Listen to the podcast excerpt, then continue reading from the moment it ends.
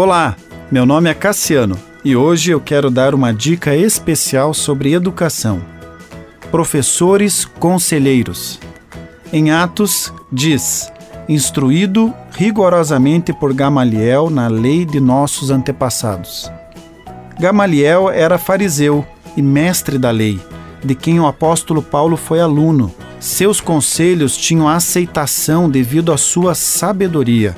Segue abaixo o conselho dele em relação à perseguição aos cristãos em Atos capítulo 5. Não façam nada contra estes homens.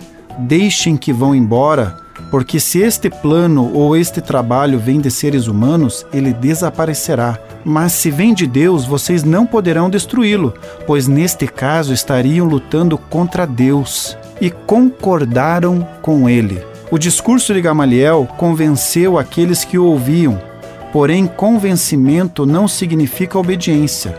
Não significa que aquele que ouve irá praticar o que ouviu.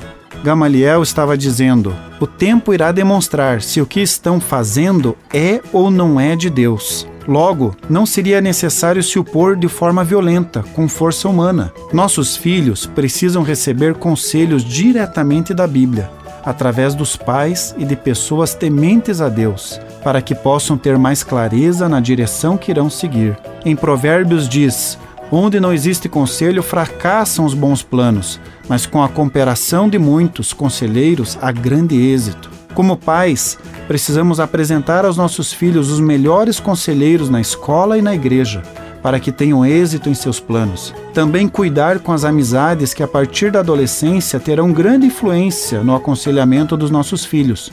Conforme diz em 1 Coríntios, não se deixe enganar.